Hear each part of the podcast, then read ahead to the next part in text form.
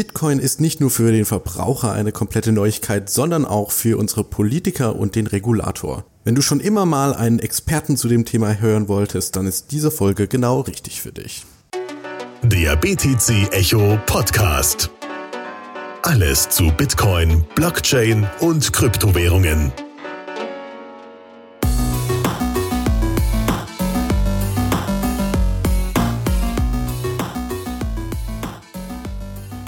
Hallo, herzlich willkommen zum BTC Echo Podcast. Ich sitze heute mit Benjamin Kirschbaum von Winhella hier und das Thema wird so ein bisschen sein der ja, der rechtliche Aspekt von Bitcoin und Kryptowährungen. Hallo Benjamin. Hallo und danke, dass ich hier sein kann. Ja, sehr gerne. Erzähl doch dem Zuhörer mal zum Einstieg, wie du auf Bitcoin gekommen bist. Okay, da muss ich ein bisschen weiter ausholen. Ja, also es begann so ein bisschen mit der Finanzkrise 2008, 2009, wo ich dann angefangen habe, mich so ein bisschen mit monetärer ähm, Ökonomie zu beschäftigen, bin dann so ein bisschen in die österreichische Schule gekommen und habe angefangen, zu Hause Gold und Silber zu horten. Ja? Ah. und dann war ich 2012 noch im Studium, im Austauschsemester in Singapur. Okay. Und einer meiner israelischen Kommilitonen hat mir erzählt, dass er sich äh, gerade ganz viel Hardware gekauft hat, um eine ominöse Kryptowährung namens Bitcoin zu meinen. Ja, und dann habe ich mich da mal ein bisschen belesen und mich ein bisschen mit dem Kollegen unterhalten und fand das alles ziemlich cool und habe dann auch angefangen, in 2012 mich mehr mit Bitcoin zu beschäftigen, mir meine ersten paar Bitcoins zu kaufen und seitdem bin ich in dem Space eigentlich ähm, verhaftet. Okay, das heißt, der Hintergrund war auch so ähm, ähnlich eigentlich wie bei mir, dass du dich über das Geldsystem gewundert hast und was da eigentlich passiert und dann eben Bitcoin als Alternative zu jetzt herkömmlichen Fiat-Währungen gesehen. Cool. Hast du auch selber mal gemeint oder? Nee, habe ich nie gemacht. Also ich war dann halt da irgendwie äh, in Singapur, hatte keinen Rechner dabei, ja, außer so einen kleinen äh, Microsoft Surface äh, Tablet. Damit äh, hätte ich, glaube ich, nicht viel ähm, gewonnen. Und als ich dann zu Hause war, war da schon zu viel, also war die Difficulty einfach schon zu hart, dass ich das mit ja. meinem Home-Rechner, da mit meiner ATI Voodoo 2 da hätte irgendwie ähm, meinen können. okay, cool. Und dann, wie bist du auf Winhella gekommen? Was für ein Studium hattest du denn äh, gemacht in Singapur? Na, auch Rechtswissenschaft. Okay. Ja, also ich habe natürlich äh, Jura studiert und ich war dann ähm, zwischen dem ähm, schriftlichen und mündlichen Prüfungen des ersten Staatsexamens war ich in Köln und habe zusammen mit André Marczuk, der jetzt bei KI Decentralized ist, ähm, an der ersten deutschen Kryptowährungsbörse ähm, Yakuna mitgearbeitet und habe dort für die Webseite so Steuer- und Marketingartikel geschrieben und wurde dann von einem Anwalt von Winheller, dem Herrn äh, Lutz Aufenberg, angeschrieben. Das ist ja ganz nett, das mit den Steuern, was du da so machst. Das scheint ja auch irgendwie halbwegs zu stimmen. Möchtest du nicht mal bei uns irgendwie ähm, als studentischer Mitarbeiter mitmachen? Und das war dann so vor drei Jahren und seitdem bin ich dann erst als studentischer Mitarbeiter, dann als Referendar und jetzt eben als Rechtsanwalt bei Winheller. Okay, cool, cool. Äh, super. Und das heißt, ähm, ja, Motivation hast du ja schon so ein bisschen gesagt, dass es äh, aus der österreichischen Schule kommt. Siehst du Bitcoin wirklich als oder siehst du wirklich Bitcoin als die Innovation oder ist es eher so Bitcoin äh, Blockchain eher die Innovation? Was fasziniert dich an dem Space? Also ich denke schon, dass ähm, die Idee der dezentralen Währung auf Blockchain-Basis das revolutionäre Projekt ist. Ja, also ich bin mir nicht sicher, wenn auch Banken und Unternehmen irgendwie kommen, ja, Blockchain ist toll, aber Bitcoin ist blöd, wie das funktionieren soll. Ja, also ähm, ich finde, eine Blockchain braucht halt einen Wertträger, damit man da irgendwie mitmacht, ja, damit es mhm. irgendwie sinnvoll ist. Also ich denke schon, dass dieses dezentralisierte, unabhängige und nicht zensierbare Geld ähm, die der revolutionäre Gedanke ist. Ja, da kann man dann meinetwegen noch Ethereum mit seinen Smart Contracts draufsetzen, aber viele andere Projekte muss man gucken, ob die sinnvoll sind. Ja, solange sie eine Kryptowährung beinhalten, vielleicht. Wenn sie nur Blockchain sind, denke ich mir, meistens kann man auch einfach eine Excel-Tabelle da einrichten. Das ist meistens effizienter. Ja, das äh, bekomme ich auch so mit, wenn ich auf Konferenzen gehe und dann irgendwelche Pitches von Startups höre. Und aber wir haben auch noch eine eigene Blockchain, dann denke ich mir immer so, komm Leute. Ja, das ist so ein bisschen ja Marketing-Sprech irgendwie. Ja, wir haben Blockchain. Ja, Dankeschön. Genau, und äh, auch irgendwie dieses IC, der ICO-Hype ist ja irgendwie jetzt so ganz toll, um Kapital einzusammeln, beziehungsweise war eher so 2017. Ich habe schon das Gefühl, dass 2018 das jetzt deutlich zurückgegangen ist, weil der Markt nicht mehr ganz so heiß ist und weil viele Leute gemerkt haben, oh, das ist ja doch nicht so ohne, wenn ich da jetzt eine ICO mit ERC20-Token starte, weil das ja auch dann als Security schnell gewertet werden kann. Ne? Ja, also es ist tatsächlich so, in 2017 gab es ja ICOs, also jeden Tag mindestens eins gefühlt, ja. Und soweit ich jetzt gelesen habe, waren 80 Prozent davon waren halt irgendwie Betrug und wurden eingestellt und Leute sind halt mit dem Geld weggelaufen, ja. Das hat sich jetzt natürlich mit den geringeren Preisen ein bisschen gelegt. Wir sehen aber dennoch gerade bei uns in der Kanzlei eine sehr große Nachfrage nach ICOs, ja. Also gerade von äh, Startups und kleinen und mittelständischen Unternehmen, die halt nach Möglichkeiten suchen, sich an die Öffentlichkeit zu wenden aber quasi jetzt nicht Aktien ausgeben wollen, sich nicht an der Börse listen wollen, den ganzen Kram nicht mitzumachen. Da können ICOs durchaus noch eine sehr gute Möglichkeit sein, sich zu finanzieren. Und ich denke, da sind derzeit tatsächlich gefühlt deutschlandweit bei den paar Kanzleien, die das machen, vielleicht 80 bis 100 in der Mache und 10 gerade am Start oder so. Mhm. Also das geht schon. Also es ist jetzt nicht so ein gehypter Markt, aber das ist auch schön, ja. Da hat sich ein bisschen abgekühlt und jetzt kommen halt eher die seriösen Projekte an den Start. Ja, das hatte ich auch so im Gefühl, dass eigentlich egal was kommt, ne, es ist man hat dann die Buzzwords, äh, ja, hier Blockchain of Blockchains und äh, hast nicht gesehen Internet of Things und man hat halt versucht, möglichst viel Hype zu generieren, um dann schnell Geld einzusammeln und sich eventuell aus dem Staub zu machen. Ähm, ja, fangen fang wir doch mal mit dem rechtlichen Thema an. Das ist große, der große, ähm, ja, wo, man, wo alle Leute draufschauen, beziehungsweise ich selber auch, ist ja eigentlich diese ein Jahr Haltefrist. Ne? Wenn ich jetzt meinen Bitcoin ein Jahr hoddle, dann muss ich das nicht versteuern. Stimmt dieser Mythos oder ist er ist das nicht so ganz? Das ist eigentlich grundsätzlich richtig. Ja? Okay. Also es ist tatsächlich so, dass sich ähm, bei privaten Leuten der Kauf und Verkauf von Bitcoin oder Kryptowährungen allgemein nach dem Paragraphen 23 Einkommensteuergesetz, den sogenannten privaten Veräußerungsgeschäften richtet. Ja? Das ist quasi, das kennen wir aus der analogen Welt wie bei Gold und Silber. Ja, also Gold und Silber laufen identisch wie Kryptowährungen. Soll heißen, ich kaufe das Zeug und wenn ich später mit, Ver äh, mit Gewinn verkaufe, muss ich halt den Gewinn versteuern. Es sei denn, ich habe das Zeug länger als ein Jahr gehalten, also im Prinzip 366 Tage. Mhm. Das ist tatsächlich grundsätzlich der Fall. Okay. Ich muss dann aber auch nachweisen, dass ich das ein Jahr gehalten habe, nehme ich an, oder? Genau, Sie müssen natürlich die ähm, für Sie steuerlich günstigen Tatsachen nachweisen und das ist in dem Fall eben, dass man das länger als ein Jahr gehalten hat. Okay, alles klar. Und äh, das ist jetzt auch so eine Frage, die ich mir stelle, wenn ich jetzt Bitcoins hab und die liegen auf meinem Ledger und eines Tages kaufe ich mir einen Tresor und sage dann, ey, Ledger ist doof, ich schick's jetzt an den Tresor. Ähm, ja, inwiefern verkompliziert das die Sache? Weil es ist ja nach wie vor meine Wallet, aber ich kann ja zigtausend Wallets haben und mir da jeden Tag ein bisschen hin und her schicken. Ähm, wie beweise ich dann, dass ich nach wie vor im Besitz der Bitcoin war? Genau, also die Frage ist schon richtig. Ähm, grundsätzlich, die Haltefrist wird dann natürlich nicht dadurch gerissen, dass man seine Bitcoin irgendwohin überweist, auf seine eigenen Sachen. Ja?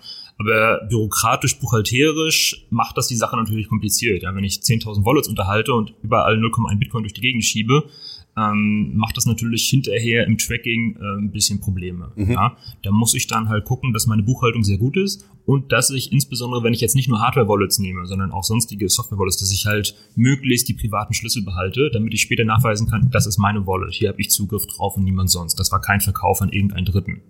Ja? Meistens gelingt das recht gut derzeit, ja, wenn man das entsprechend äh, trackt und sagt, okay, ich habe Wallet 1 bis 1000 und hier bewegen sich meine Bitcoin drauf, das sind meine und dann stelle ich das eben entsprechend dar. Da haben wir bis jetzt nicht so große Probleme mit dem Finanzamt, dass das nachzuweisen wäre.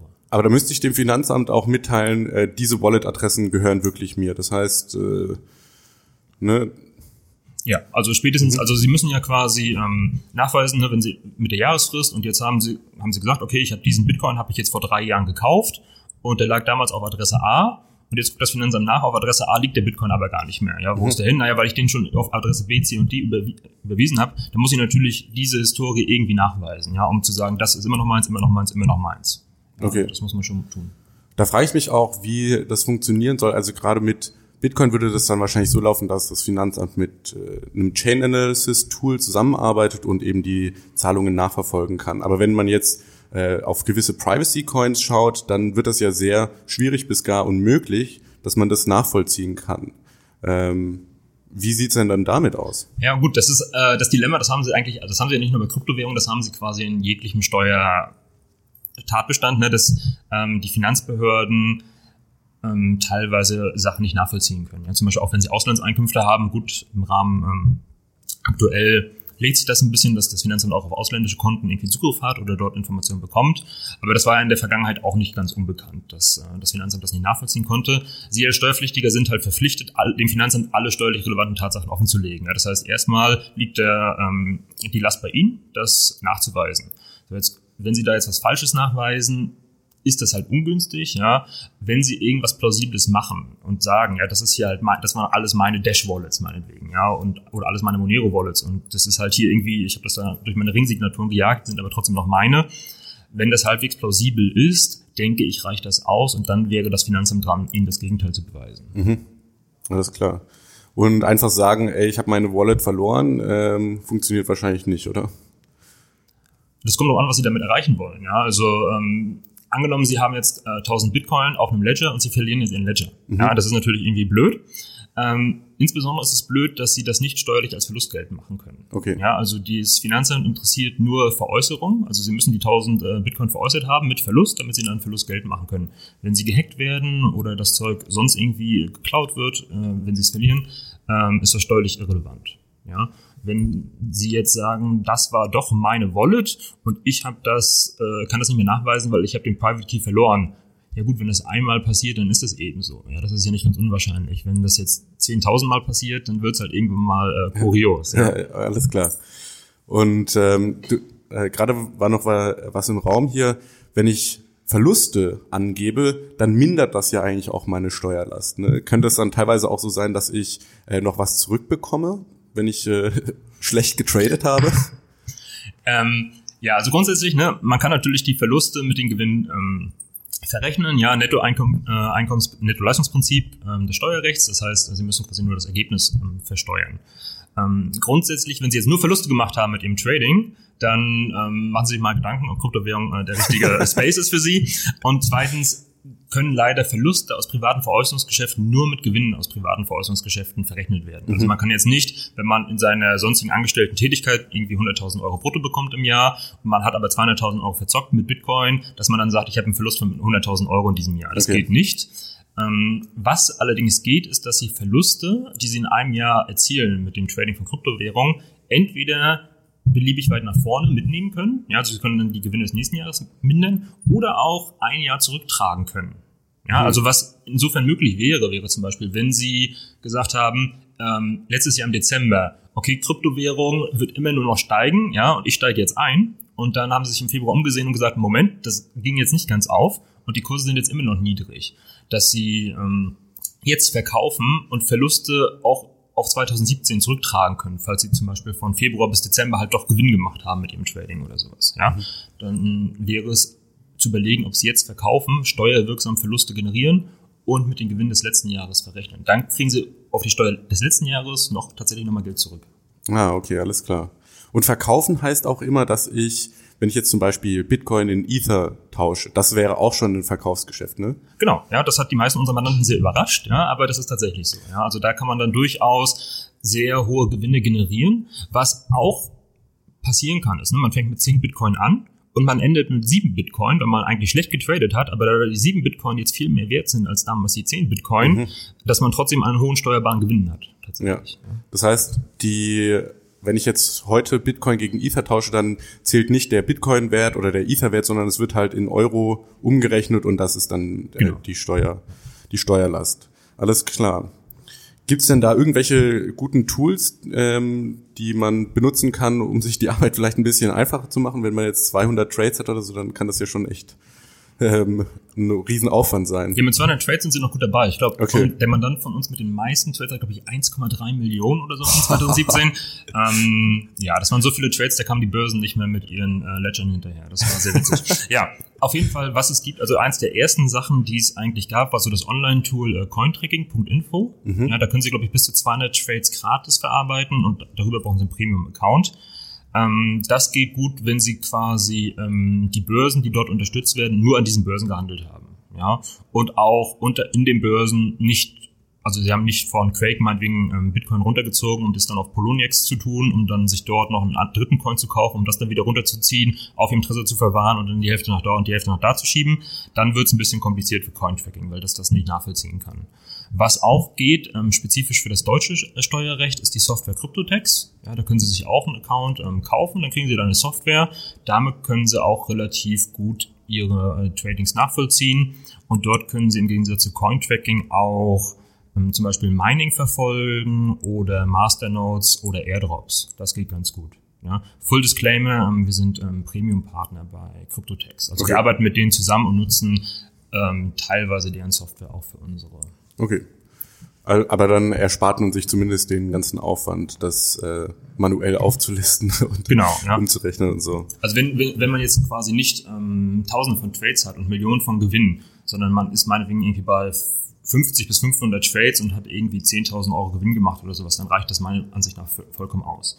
Wenn Sie natürlich irgendwie in den Hunderttausenden sind und Sie haben die übelsten, kuriosesten Coins getrackt auf Börsen, die es teilweise nicht mehr gibt, ja, das soll ja auch mal vorkommen, dann scheidet irgendwann jede Software, da muss man es manuell machen. Mhm. Okay, alles klar. Und ähm, wie sieht es bei Händlern aus, wenn ich jetzt zum Beispiel äh, ein Restaurant betreibe und ich akzeptiere auch Bitcoin-Zahlungen für die Burger? Ähm, muss ich dann auch jeden Tag das äh, umrechnen und versteuern oder wie sieht da die, die rechtliche Situation aus? Also wenn Sie ähm, für Ihre Pizza gegen Bitcoin verkaufen, mhm. ja, dann ist das steuerlich wohl ein Tausch. Ja, und beim Tausch nehmen Sie dann, äh, bewerten Sie das Wirtschaftsgut, was reinkommt, in diesem Fall Bitcoin, mit dem gemeinen Wert des Wirtschaftsgut, was rausgeht, in diesem Fall die Pizza. Und der gemeine Wert wird in diesem Fall halt wohl der Verkaufspreis in Euro sein. Mhm. Das soll heißen, die Bitcoin, die Sie rein die einnehmen, die bilanzieren Sie erstmal zu dem Preis, ähm, den die Pizza wert ist, ja, als hätten Sie einfach Euro bekommen. Und zu diesem Preis stehen die Bitcoin dann eben auch in Ihrer Bilanz, bis Sie die Bitcoin irgendwie weiterverwenden. Also wenn Sie die angenommen, Sie verkaufen eine Pizza für 10 Euro und kriegen jetzt einen Bitcoin und der steht jetzt für 10 Euro in Ihrer Bilanz und Sie verkaufen jetzt für 1000 Euro irgendwann mal später. Dann muss, äh, dann werden eben die stillen auf, aufgedeckt in Höhe von 990 Euro daneben. Ah, ja, zumindest bei okay. bilanzierenden Unternehmen ist das so. Wenn Sie jetzt äh, Gewinn- und Verlustrechnung machen, ist das ein bisschen anders. Aber bei bilanzierenden ist das so. Würde da auch die Haltefrist von einem Jahr gelten? Leider nicht. Das gilt leider okay. nur für Private. Ah, okay, also was Sie machen können, ist ähm, die Bitcoin, falls Sie jetzt ein Einzelunternehmer sind, dass Sie die Bitcoin in Ihr Privatvermögen entnehmen dann müssen sie halt einmal den tatsächlichen Wert aufdecken und können aber von dann an ein Jahr lang halten. Mhm. Mhm. Also was ich mich auch noch frage ist, das ist ja jetzt ein Riesenaufwand, ähm, das alles zu dokumentieren und nachzuvollziehen. Kommt das Finanzamt da überhaupt mit? Benutzen die da irgendwelche spezielle Tools, um das nachzuvollziehen? Oder ist das so, so ein Berg, den die nie erklimmen werden? Wohl eher, derzeit wohl eher zweiteres. Okay. Ja, also ich habe ab und an mal mit Leuten von der Finanzverwaltung ähm, gesprochen. Da ist das Wissen, kommt jetzt so langsam peu à peu in die Finanzämter. Soweit ich weiß, haben die noch keine spezielle Software für das ähm, Tracken von Kryptowährungen. Also Chainalysis äh, Filia wird wohl nicht eingesetzt von der deutschen Finanzverwaltung. Da würde ich mal äh, stark anzweifeln.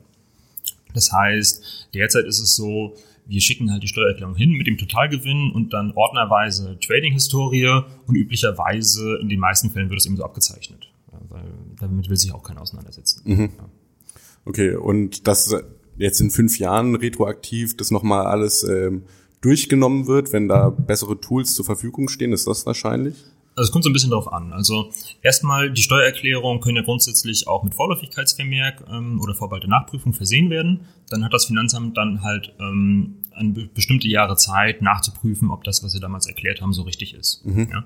Was auch geht, ist, dass neue Tatsachen auftauchen können, die zu einer höheren Steuerlast führen. Es kann natürlich sein, wenn Sie ganz schlau sind und Sie sagen, oder sich ganz schlau fühlen und sagen, Sie erklären nur die Hälfte Ihrer Kryptogewinne, nämlich das, was Sie meinetwegen tatsächlich auf ihr Konto überwiesen haben, so dass sie quasi verhaftet ist in der realen Welt. Aber ihre Millionengewinne in Monero geben sie nicht an, weil da kommt das Finanzamt ja eh nie drauf. Mhm. Und jetzt in zwei, drei Jahren gibt es meinetwegen Tools, die dann auch die Ringsignaturen bei Monero brechen können und womit man dann nachvollziehen kann, hey, sie hatten damals doch zwei Millionen Euro mehr, dann wird, kann natürlich das Finanzamt nochmal ähm, ihre Steuererklärung aufmachen, sie zu einer höheren Steuer ähm, verdonneln und gleichzeitig ein Strafverfahren wegen Steuerhinterziehung einleiten. Mhm. Ja, also das ist denkbar.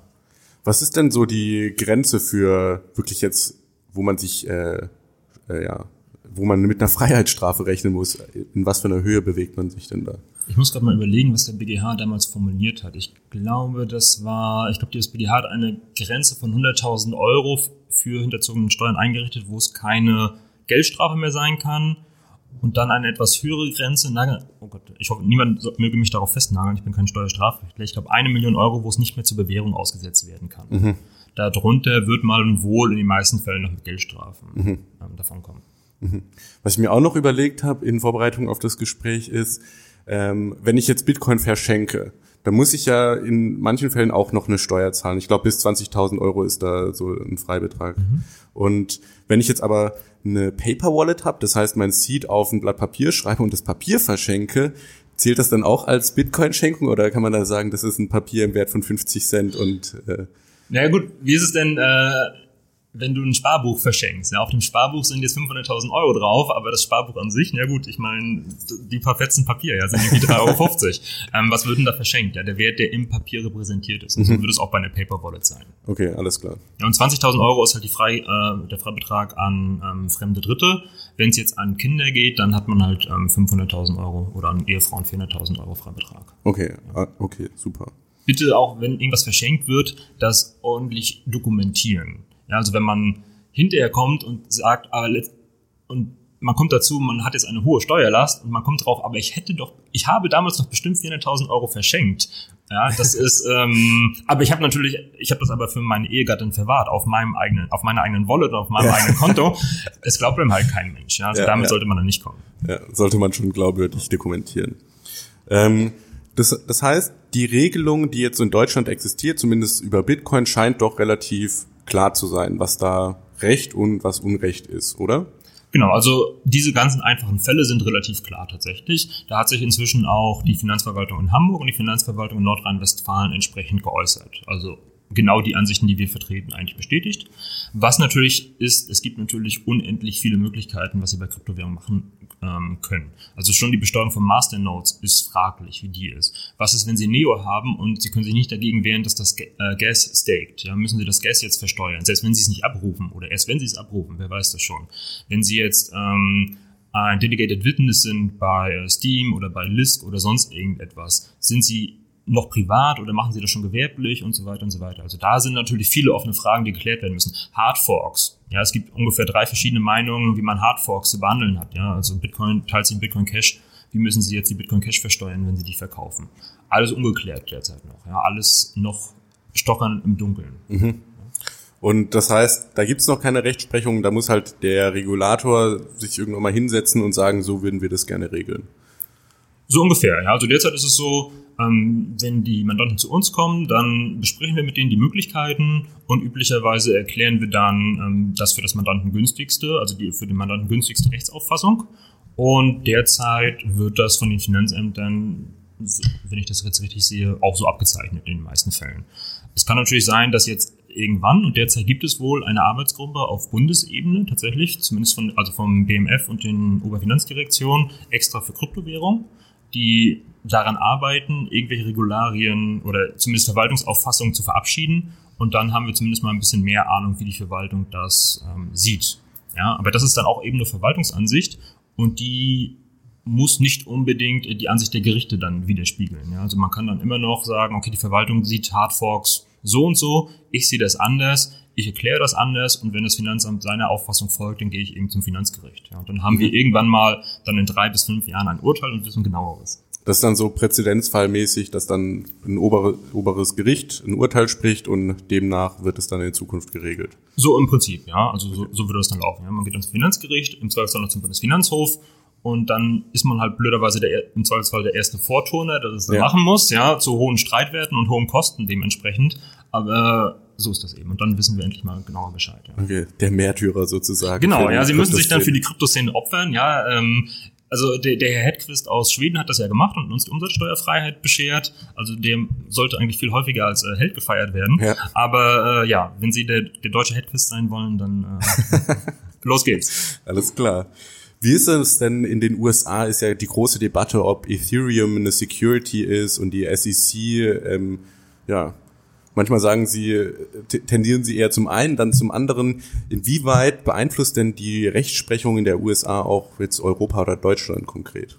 Also für den Privatmenschen hat, was die USA macht, eigentlich keine große Bedeutung. Mhm. Ja, also so, wenn sie jetzt nicht Nordkorea unterstützen wollen oder den Iran, dann ist es eigentlich völlig egal, was die USA ihnen sagt, ähm, insbesondere in regulatorischer Hinsicht. Wenn sie natürlich ein Unternehmen sind und sie möchten jetzt ähm, Token imitieren, ja, also entweder gemeinnützig äh, à la Ethereum Foundation oder halt ähm, privatnützig, um Kapital zu beschaffen, dann sollten sie natürlich überlegen, ob sie sich an den US-Markt wenden oder ob sie US-Kunden komplett ausschließen, weil erstens die Verwaltungsauffassung der SEC, was eine Security ist, ist sehr weitgehend, ja. Nämlich alles, was irgendwie Gewinn in Aussicht stellt. Ja, und wenn sie mhm. dann einen Token auf den Markt bringen, warum sollte das eine kaufen, weil er sich Gewinn verspricht? Ja, das ist, äh, spricht natürlich sehr dafür, dass es eine Security ist.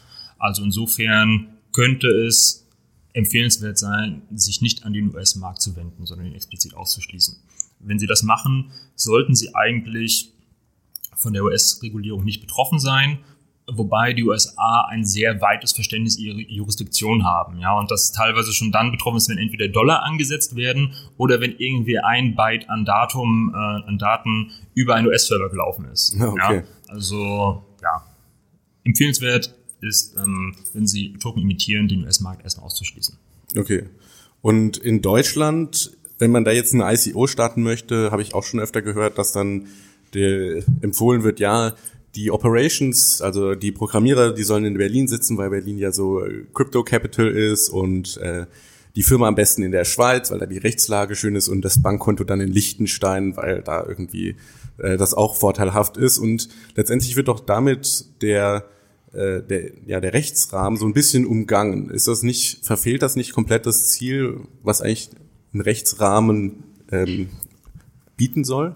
Ja, also die Konstrukte gibt es tatsächlich, ja. Also man sagt, ich bin ein hippes Startup aus Berlin, ja, dann sieht man, okay, die AG sitzt irgendwie in der Schweiz und dann ist man beim ähm, Bankhaus Frick in Liechtenstein mit dem Konto. Ja, das, das gibt es schon. Die Frage ist jetzt, ob man damit die Regulierung tatsächlich umgehen kann. Also tatsächlich ist die ähm, Kryptowährungsregulierung in der Schweiz vorhanden. Ja, ob die jetzt besser oder schlechter ist als in Deutschland, weiß ich nicht. Ähm, allerdings sagt zum Beispiel das Körperschaftssteuergesetz, wenn ich jetzt in die Schweiz gehe, um die Steuern zu sparen. Ja, da sagt das Körperschaftssteuergesetz, ähm, steuerbar ist ähm, jede Körperschaft, die entweder ihren Sitz in Deutschland hat, wäre hier nicht der Fall, oder die Geschäftsleitung. Ja, und Geschäftsleitung ist da, wo die wesentlichen Entscheidungen getroffen werden. Das heißt, wenn Sie quasi nominell als Briefkasten in der Schweiz sitzen, aber alle Entscheidungen werden halt in Berlin getroffen, weil hier die drei Direktoren sitzen, ähm, dann sind sie trotzdem in Deutschland steuerbar und noch in der Schweiz. Ja, hat mhm. ihnen also nichts gebracht. Und ähm, aus aufsichtsrechtlicher Sicht ähm, sagt zum Beispiel das Kreditwesengesetz, dass alles erlaubnispflichtig ist, ähm, was eine erlaubnispflichtige Tätigkeit im Inland ist. Und da hat die BaFin auch eine relativ extensive Ansicht von Inland. Ja, und das ist nämlich alles, was aus dem Inland raus oder in das Inland rein angeboten wird. Also wenn Sie sich mit Ihrem Token an Deutsche richten, selbst wenn Ihre Firma in der Schweiz sitzt, sind sie vermutlich ähm, aufsichtspflichtig nach deutschen Regularien und müssen sich trotzdem mit den deutschen Regularien rumschlagen. Ja, mhm. Also insofern, man fügt sehr viel Komplexität hinzu, ohne dass man sicher sein kann, dass das wirklich was hilft am Ende. Ja. Am Ende vielleicht, wenn, wenn man in der Schweiz auch noch steuerpflichtig ist, hat man sich eher noch mehr eingebrockt, als genau. man eigentlich. Da müssen Sie nämlich noch einen internationalen Steuerrechtler hinzuziehen, der Ihnen das äh, Doppelbesteuerungsabkommen dann äh, vorliest okay. und erklärt. Ja. Aber prinzipiell kommt man wahrscheinlich um einen Anwalt nicht drum rum, wenn man eine, eine ICO machen möchte. Also nur ein Smart Contract aufsetzen reicht wahrscheinlich nicht mehr, oder? Genau, also das würde ich nicht empfehlen. Also sie haben ähm, sowohl regularische als auch steuerliche ähm, komplexe Themen, was, ähm, ein, was am ICO begleitet. Ja, also entweder ob sie überhaupt aufsichtspflichtig sind oder ob sie nicht aufsichtspflichtig sind. Ja, es gibt natürlich die Möglichkeit, dort ist es ja vorhin erwähnt, ähm, es gibt Security Token, es gibt eben dem gegenüber aber auch die Utility Token, die eben nicht aufsichtspflichtig wären, mhm. die dann aber eventuell wesentlich schlimmere steuerliche Folgen haben, weil man dann halt die Einnahmen eben komplett mit der Körperschaftssteuer und gegebenenfalls auch mit der Umsatzsteuer belasten muss. Und dann sind erstmal 50 Prozent der Erträge weg. Ja, also das sind Sachen, wenn man sich da blindlings reinstürzt, dann kann man natürlich eventuell schnellen Erfolg haben, ärgert sich aber hinterher, weil sowohl das Finanzamt dann anschreibt, als auch eventuell die Bundesanstalt für Finanzdienstleistungsaufsicht und mal fragen, was hat man da eigentlich gemacht und äh, wo ist eigentlich unser Anteil. Also von daher würde ich das nicht empfehlen, das ohne anwaltliche Begleitung zu machen. Ja, okay, alles klar. Ähm, was mir auch noch gerade in den Kopf gekommen ist, wenn ich jetzt, es gibt ja zum Beispiel gewisse Tauschbörsen, also Local Bitcoin gibt's ja in Deutschland nicht mehr. Ähm, ich glaube, ist jetzt nicht explizit verboten, aber die sitzen ja in Finnland und ich glaube, das ist denen zu heiß. Das, genau, das ist genau der Fall. Ja, also Local Bitcoins macht die klassische Anlagevermittlung. Ja, das, die vermitteln halt Käufer und Verkäufer, dass die zueinander kommen. Das ist die klassische Anlagevermittlung. Das ist in ganz Europa kein Problem, außer in Deutschland, ja, weil in Deutschland die BaFin gesagt hat, Bitcoins sind Rechnungseinheiten und damit Finanzinstrumente und unterliegen damit derselben Regulierung wie Aktien zum Beispiel. Ja, das ist im Rest Europa meines Wissens noch nicht der Fall.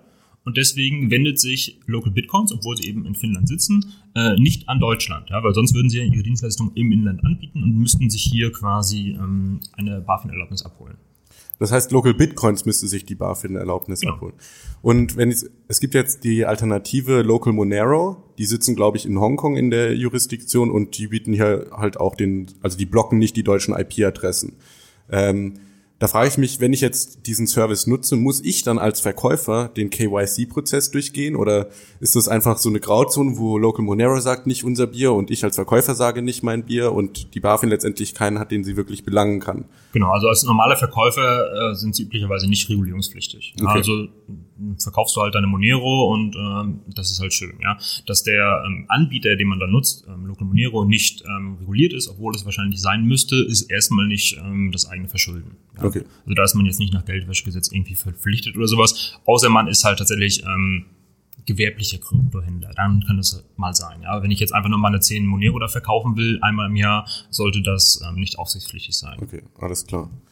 Und die, das Finanzamt müsste sich in dem Fall dann halt an Hongkong wenden und sagen, äh, das geht aber so nicht und wir wollen doch hier, ähm, dass ihr jetzt deutsche IP-Adressen blockt? Oder? Moment, nee, nee, nicht verwechseln. Ja. Also wer sich da an Hongkong wenden müsste, wäre die BaFin, weil es aufsichtspflichtig ah, okay. ist. Ja. Ich als Verkäufer muss natürlich meine Erträge an das deutsche Finanzamt äh, melden. Ja. Mhm. Also ich als deutscher Verkäufer muss natürlich dem deutschen Finanzamt sagen, so ich habe jetzt hier Monero verkauft, habe damit 100.000 Euro Gewinn gemacht, ist im Übrigen steuerfrei, weil Haltefrist abgelaufen oder sowas. Mhm. Das muss ich dann schon machen. Okay. Ja. Also da, da ähm, nimmt mir Local Monero das nicht ab. Mhm.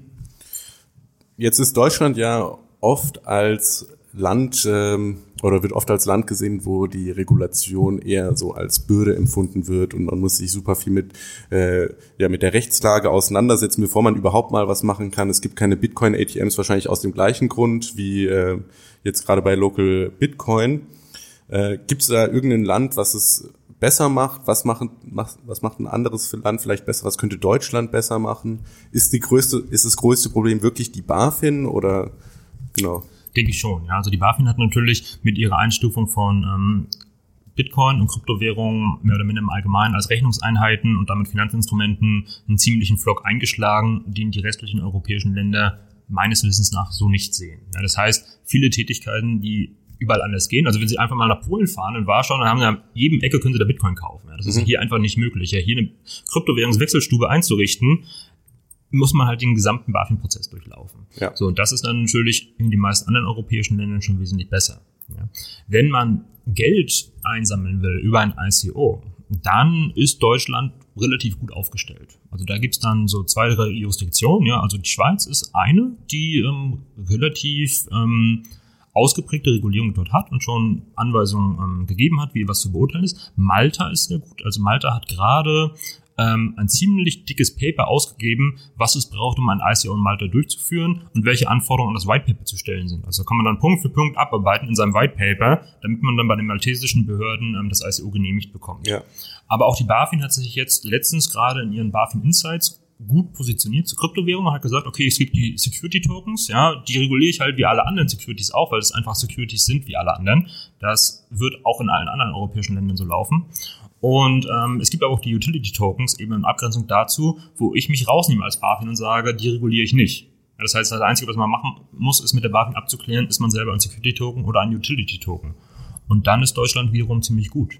Mhm. Und auch wenn sie einen Security Token haben, ja, und dann ist die Regulierung europaweit ja in der Theorie einheitlich. So.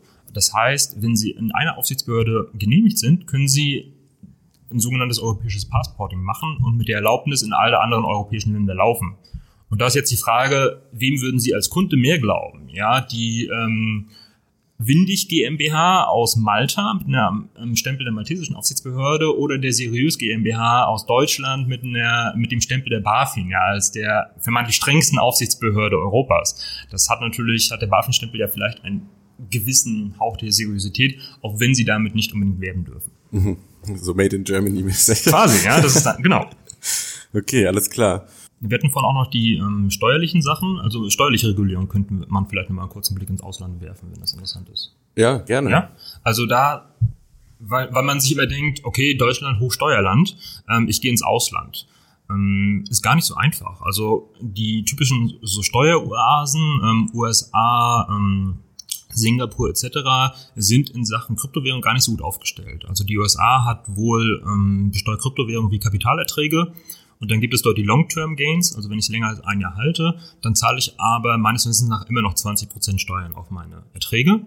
Ähm, bei Singapur ist es wohl so, ähm, es sind Kapitalerträge, wenn man sie länger als ein Jahr hält und dann steuerfrei. Wenn man sie wohl kürzer hält, dann kann das sogar Business Income sein. Ja, also mhm. müsste man sich mal, also das scheint so zu sein. In Europa ist wohl die Niederlande ein relativ guter Fluchtort tatsächlich. Da geht man derzeit wohl davon aus, dass Kryptowährung ähm, auch Vermögenserträge sind. Und die Niederlande haben eine sehr kuriose Regelung.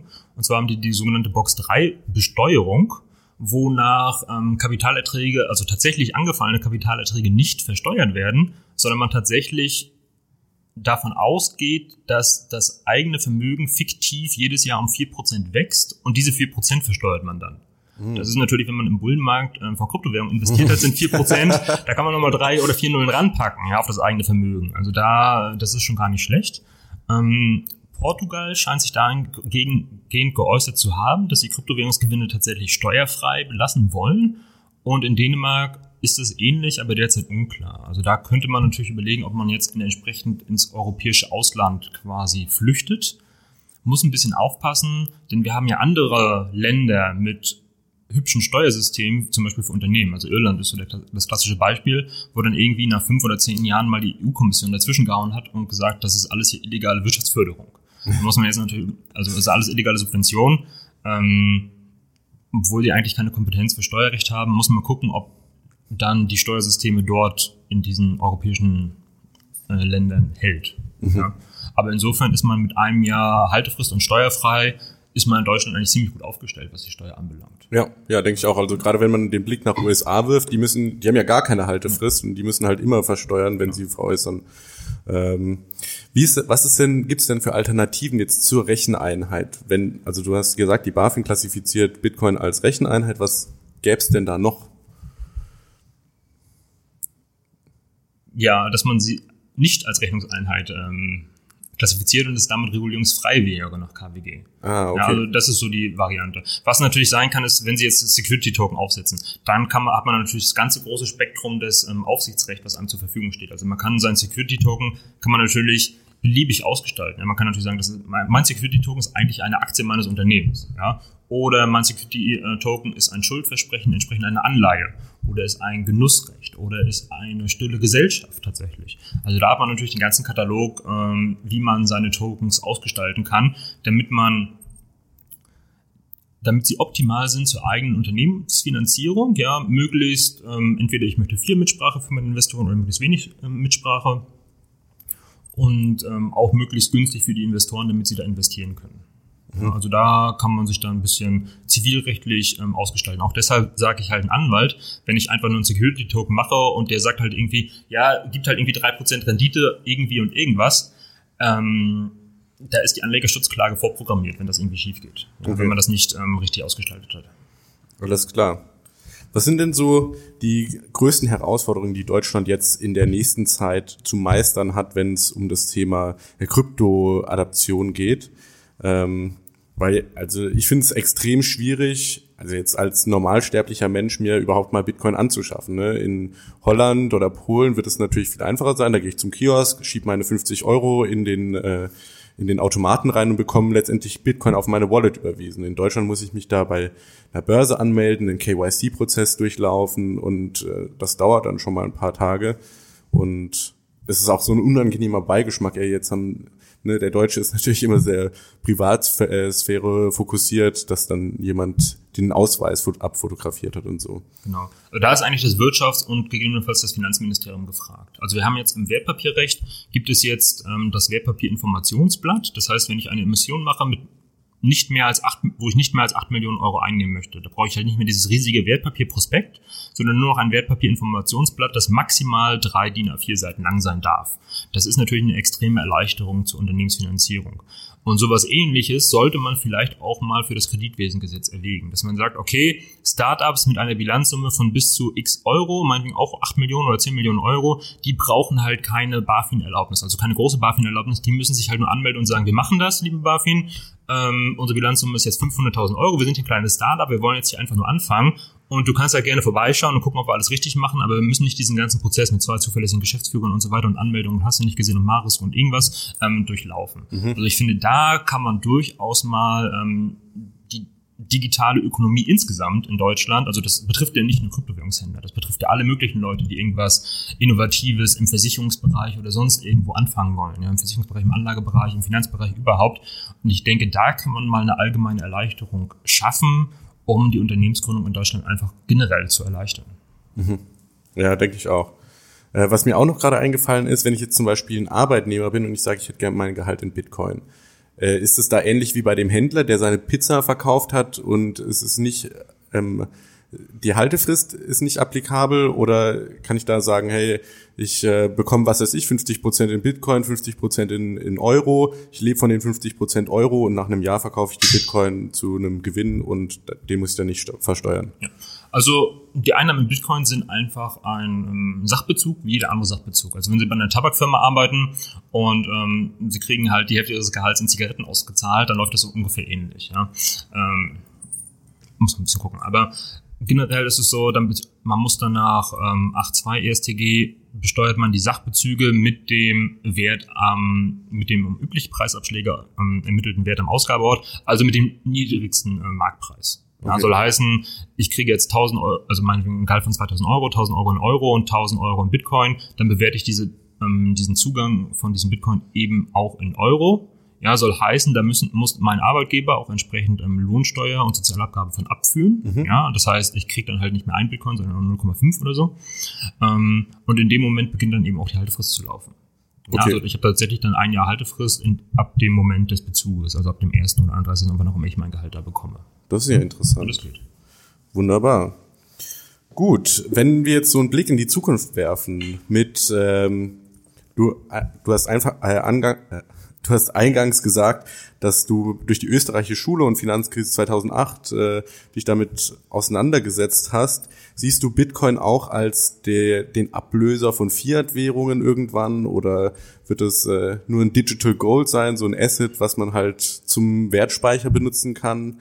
Oder ja, ist es wirklich eine Zukunft, wo man irgendwann mit Lightning Network vielleicht in die ins Café geht, sich den Kaffee zieht und äh, alles praktisch auf Bitcoin läuft? Also egal, was ich jetzt sage, die Hälfte der Krypto-Community wird mich hassen, oder? Also das ist so, das ist so ein bisschen blöd. Ähm, ich denke tatsächlich, dass das Bezahlen in Kryptowährungen, das tatsächliche alltägliche Gebrauch von Kryptowährungen für Alltagsgeschäfte bei Privatkunden, das wird wohl eine Nische für Nerds bleiben. Mhm. Ähm, und es wird tatsächlich wohl eher eine Art digitaler Wertspeicher sein, als ähm, Ergänzung zu Gold und Silber quasi. Ja? Also ist aber so ein bisschen Gresham's Law, das ähm, gute Geld wird im Alltagsgebrauch immer durch äh, schlechtes Geld verdrängt. Ja? Soll heißen, wir bezahlen einfach weiter mit staatlichem Geld.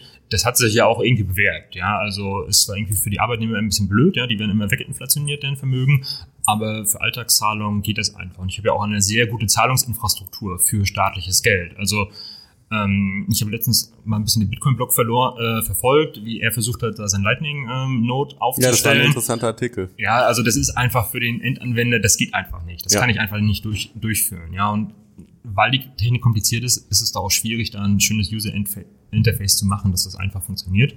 Ähm, also das wird wohl eher eine Art Wertspeicher bleiben. Mhm. Ähm, was mir auch noch gerade eingefallen ist, beim Zollamt ist es hier so, man darf nicht mehr als 10.000 Euro aus- und einführen. Oder man muss die dann anmelden. Wie sieht's, also ich meine, ist das nicht so, dass die Technologie hier, die entwickelt wurde, eigentlich komplett über den Regulationen hinausschießt. Ne? Wir hatten das auch schon mit den Wallet-Adressen. Ich könnte mir 10.000 Wallet-Adressen machen und da ist eigentlich erstmal nirgendwo mein Name dahinter. Und ähm, ähnlich beim Zoll, ich könnte mir rein theoretisch meinen Seed Phrase merken und dann so mit Brain Wallet sozusagen über die Grenze führen und das weiß dann gar keiner. Ähm, ja, genau. steht der Regulator da nicht eigentlich vor einer Riesenwand und äh, es wird, wird immer Wege geben, wie man drum rumkommen kann? Ja, also das ist tatsächlich so. Ja, also ähm, genau, sie müssen halt da 10.000 Euro in Devisen muss man halt irgendwie anmelden. Jetzt hat man so ein bisschen das Glück, Kryptowährungen sind wohl keine Devisen, das heißt, da ist man erstmal raus, aber man muss halt auch gewisse Waren in einem bestimmten Wert, zumindest in einigen Ländern, anmelden. Ist das jetzt eine Ware, die man einführt? Ist ja das Gute, ist es ist halt keine physische Ware. Ja, das heißt, da ist man hoffentlich macht man sich nicht strafbar, wenn man da seine Bitcoin und seinen Tresor nicht ähm, äh, nicht anmeldet. Also, aber tatsächlich ist das regulatorisch nicht erfasst, ja, als damit ein Problem. Ich kann natürlich, also das ist natürlich äußerst einfach, jetzt riesige Beträge mit mir rumzuschleppen, die niemandem nirgendwo registriert sind, auf die niemand Kontrolle hat. Ja, das ist natürlich äh, für den Staat eine Herausforderung und da müssen wir mal gucken, wie der reagiert. Mhm. Also ist so auch noch unklar in der Schwebe sozusagen. Genau, ja. Okay, also nochmal um zusammenfassend zu sagen, äh, Niederlande ist gut, Malta ist gut, Portugal war auch nicht schlecht. Aber Deutschland ist jetzt auch nicht so, dass, dass wir hinterherhinken und ähm, Also wenn Sie ja. Ihre Kryptowährung hoddeln wollen, ja, oder zumindest also ein Jahr lang ähm, darauf sitzen können, ohne kalte Füße zu bekommen, warum sollte man sich als Privatmensch aus Deutschland rausbewegen? Ja, also außer weil Portugal das Wetter besser ist oder so. Ja, also das ist, das ist natürlich möglich. Und auch für Unternehmen ist Deutschland wohl nicht schlecht. Ja, also da würde ich mich von steuerlichen und regulatorischen Erwägungen gar nicht leiten lassen. Da würde ich sagen, da ist Deutschland gut aufgestellt, auch im Vergleich zu anderen Ländern. Ähm, da kann man höchstens auf sonstige Standortfaktoren irgendwie abstellen. Ja. Und so für den normalen äh, ja, Hodler, sag ich mal, der von Bitcoin gehört hat und sich ein paar gekauft hat, für den ist einfach nur wichtig, das Ganze zu dokumentieren, sich die CSV-Dateien aus den Exchanges zu ziehen und die bei der Steuererklärung auch anzugeben, nehme ich an. Genau, ja. Und das bitte regelmäßig machen. Also Kryptowährungen haben die Tendenz, irgendwie pleite zu gehen oder sonst wie zu verschwinden. Und das macht dann die Aufzeichnung natürlich schwierig. Wenn ich jetzt ja. irgendwie die Hälfte meines Vermögens bei MTGOX hatte und jetzt einfach nicht mehr nachvollziehen kann, was ich da getradet habe, ist natürlich blöd. Da muss man anfangen äh, zu schätzen und ähm, zu erklären, dass man es nicht mehr weiß. Aber ansonsten, wenn wir da regelmäßig ein Backup ziehen, einmal im Monat oder sowas und dann am Ende diese gesamte äh, Trading-Historie dem Finanzamt offenlegen und ähm, als gewissen Service für das Finanzamt auch noch den Gewinn ausrechnen, dann sind sie eigentlich gut aufgestellt. Und Wallet-Adressen, also generell sagt man ja, man sollte nie jetzt Seed-Phrases wegschmeißen, aber die sollte man auch aufbewahren und eventuell ein Register führen, was für Wallet-Adressen man registriert, äh, auf, ja, kontrolliert. Genau, also wenn ich natürlich ähm, so, so aufgestellt bin, dass ich äh, ganz viele Wallets habe und ganz viele Adressen äh, nutze, dann sollte man dort entsprechend die Nachweise, zumindest für die Wallets, behalten. Mhm. Dass man das im Zweifelsfall ist noch nie vorgekommen, dass irgendjemand gefragt hat, beweisen Sie mal bitte, dass das tatsächlich Ihre Wallet ist. Aber wenn das mal vorkommt, wäre es natürlich schön, wenn man das kann. Ja. Ist jetzt wahrscheinlich auch gerade halt so im Aufkommen, ne? 2017 haben super viele Leute den Einstieg in die Kryptowelt gewagt und das wird jetzt wahrscheinlich erst so in den nächsten Jahren, nehme ich an, äh, wirklich beim Finanzamt dann unter die Lupe genommen werden, oder? Genau, also wir sind jetzt dabei, quasi die Finanz, äh, also die Steuererklärung aus 2017 für unsere Mandanten zu machen, jetzt so nach und nach einzureichen, peu à peu seit Mitte diesen Jahres. Ähm, da kommt es natürlich auch auf das Interesse des Mandanten an, ob er möglichst früh oder möglichst spät einreichen will. Aber das beginnt jetzt so im dritten, vierten Quartal 2017 beginnt das jetzt wirklich ernst zu werden, dass das bei den Finanzämtern ankommt. Ja, da gibt es ganz lustige Sachen. Also wir haben eine Steuererklärung von einem Menschen, der hat halt nur Ether und Ether Classic ähm, ähm, gehandelt, haben das so erklärt und wir bekommen zurück, erklären Sie mal bitte äh, Ihre Einkünfte aus Bitcoin, weil die, die Arbeiterin hat halt mal irgendwas von Bitcoin gehört und für die sind alle Kryptowährungen Bitcoin. äh, ja, da ist halt noch ein bisschen Aufklärungsbedarf, dann ähm, ja, eine ähnliche Geschichte hatte ich, hat mein Vater mir erzählt. Der hat nämlich auch mit Cointracking äh, seinen, seine Trades aufgelistet und ist dann äh, zum Finanzamt marschiert und hat das vorgelegt und so gesagt, so ja, hier sind meine äh, meine Krypto-Trades sozusagen alles aufgeschlüsselt und der Finanzmann wusste nicht mal, was Bitcoin ist und das habe ich dann so auch als Metapher praktisch für, für den aktuellen Stand des, äh, ja, der Regulatorik gesehen. Also das ist tatsächlich so. Also da kommt man dann nicht nur mit der einfachen Steuererklärung aus, da empfiehlt es sich immer noch ein Begleitschreiben anzufertigen und zu erklären, was zur Hölle hat man eigentlich getan. Ja, ja. Okay, gut. Ähm, ich glaube, eine Frage hatte ich noch. Aber sie ist mir entfallen. Wir hatten Verbot. Ah, genau, genau. Ist es denn möglich, dass jetzt die Deutschland sagt oder dass irgendein Land sagt, ey, äh, Kryptowährung XY gefällt uns nicht, darf nicht mehr benutzt werden, darf nicht gehalten werden, keine Börse darf das benutzen. Inwieweit haben die da überhaupt, ja, nochmal auf die technologischen Fortschritt äh, angesprochen, die Möglichkeit, äh, irgendeine Kryptowährung zu verbieten? Also mal, verbieten kann man erstmal alles. Ja? Mhm. Also das ist ja erstmal kein großes Problem, gerade in eher diktatorisch angehauchten Ländern, ähm, China und Konsorten, ähm, ist ein Verbot natürlich ähm, relativ leicht machbar. Ich kann das ja erstmal aussprechen. In Deutschland ein Verbot auszusprechen ist ein bisschen schwieriger, weil man ja grundsätzlich hat man ja so ein bisschen allgemeine Handlungsfreiheit, Eigentumsfreiheit. Das heißt, mir vorzuschreiben, in was ich investieren kann und ähm, was ich ähm, was ich mit meinen Investments machen kann, ist ein bisschen schwieriger. Ja, das muss ich dann, da muss es dann schon eine gewisse Bedrohungslage geben. Aber gerade bei den möglichst anonymen Coins kann man die ja relativ leicht herleiten. Ja, dann kommt man dann halt mit Geldwäsche und Schwarzmarkt und Kinderpornografie und sonst da was. Ähm, da kriegt man so ein Verbot schon durchgesetzt. Ja, zumindest ähm, auf dem Papier. Die Frage ist dann, kriegt man es technisch durchgesetzt? Das macht die Sache schon ein bisschen schwieriger. Ja, also wenn ich natürlich die Annahme von Kryptowährungen bei Händlern untersage, bei Unternehmen, dann bin ich raus mit den Kryptowährungen. Also kein Händler, wenn es verboten ist, Monero anzunehmen, wird Monero annehmen. Das wird einfach nicht passieren. Mhm. Also das ist, ähm, das heißt, das wäre dann eine reine Schwarzmarkt-Currency. Äh, und dann ist halt die Frage, hat das noch Wert, wenn ich das halt niemals versilbern kann oder sowas? Nutze ich dann nicht vielleicht doch lieber Bargeld oder so? Also insofern kann man das schon machen. Ähm, jetzt technisch das zu tracken und durchzusetzen, weiß ich nicht. Wobei also wenn man sich jetzt mal die letzten paar ähm, Berichte anschaut aus dem Darknet und wie bayerische Ermittler wie das BKA und ähm, die Niederlande dagegen vorgehen und Schwarzmarktplätze ähm, ausheben, also Leute, die tatsächlich darauf bedacht sind, möglichst anonym vorzugehen, scheinen die Ermittlungsbehörden ja gewisse Technologien zu haben, das zu verfolgen und ähm, zu stoppen tatsächlich und auch in die Realität einzugreifen.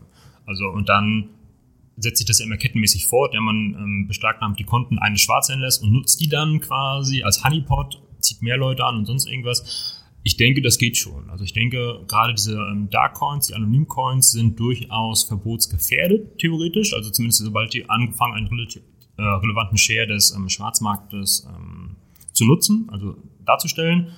Und dann sind die Coins vermutlich real auch tot. Mhm wie, also so wie ich mir das immer vorgestellt habe, ist, die Technologie verbieten können sie nicht, weil das ist ja eigentlich nur eine Open Source Software, die sich jeder runterladen kann und dann halt auf den Rechner ausführt. Was natürlich immer äh, auch Honeypot-mäßig attraktiv ist, sind irgendwelche Kryptobörsen. In Japan ist es, glaube ich, so, dass die Finanzaufsicht da jetzt kein Verbot gegenüber Privacy Coins ausgesprochen hat, aber halt gesagt hat, wenn du Privacy Coins in deiner Exchange gelistet hast, dann kriegst du von uns keine Lizenz. Und so hingehend üben sie schon irgendwie einen Druck auf, äh, aus, dass man halt da gewisse Coins nicht listet.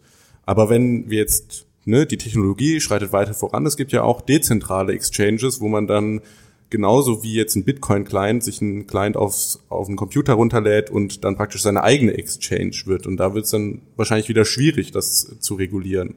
Aber wenn ich dich richtig verstanden habe, dann können sie es auf jeden Fall so weit wegdrängen, dass es halt wirklich nur noch für, äh, für den Schwarzmarkt genutzt wird. Genau, also das bleibt dann halt in der Ecke. Also sobald quasi ähm, tatsächlich seriöse Unternehmen nicht mehr ähm, die Erlaubnis haben, solche Coins anzunehmen, ähm, wird das halt nicht passieren. Das heißt, ähm, die Zahlungsmittelfunktion wird dann eben verschwinden. Es kann natürlich sein, dass es noch irgendwelche anderen Funktionen haben, die das Zeug irgendwie ähm, interessant machen, insbesondere wenn ich halt dezentralisierte ähm, Auktionshäuser habe, wo ich mit meinem dezentralisierten Coin, den ich über meine dezentralisierte Exchange erworben habe, ähm, dezentralisiert einkaufen kann. Dann ist das natürlich nett, ist aber halt äh, absolut die Nische. Ja, mhm. also von 8 Milliarden Menschen äh, machen das dann vielleicht, keine Ahnung, 80. Ja, also okay. Halt, naja, okay. ja, ja.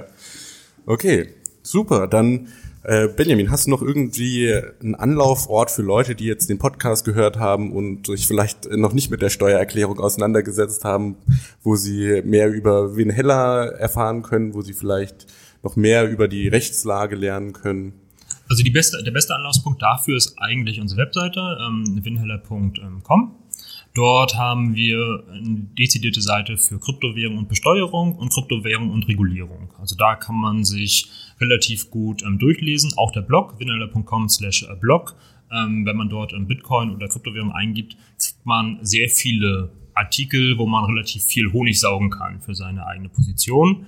Was auch geht, ist unser YouTube-Kanal. Dort sind ein paar Videos ähm, aufgelistet, die sind ganz kurz, fünf Minuten. Also wer wissen will, wie ich aussehe, der kann sich da auch mal die Videos anschauen. Mhm. Dort kriegt man auch nochmal ähm, sehr schnell einen kurzen Überblick darüber. Ja, und ansonsten, wenn Sie tatsächlich detaillierte Fragen für Ihre persönliche Steuererklärung haben oder falls Sie ein ICO durchführen wollen, dann schicken Sie uns einfach eine E-Mail info at winheller.com oder rufen an und ähm, dann schauen wir mal, was wir machen können. Okay, super. Dann vielen Dank für deine Zeit und für die äh, nützlichen Insights. Das war ein super interessantes Gespräch. Und dann werden wir sehen, was die Regulation noch so macht und wo Kryptowährungen hingehen. Alles klar. Danke nochmal, dass ich hier sein durfte. Danke. Ja, Tschüss. Ciao.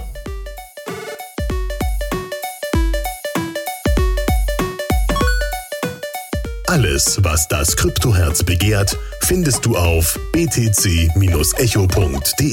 Bis zum nächsten Mal.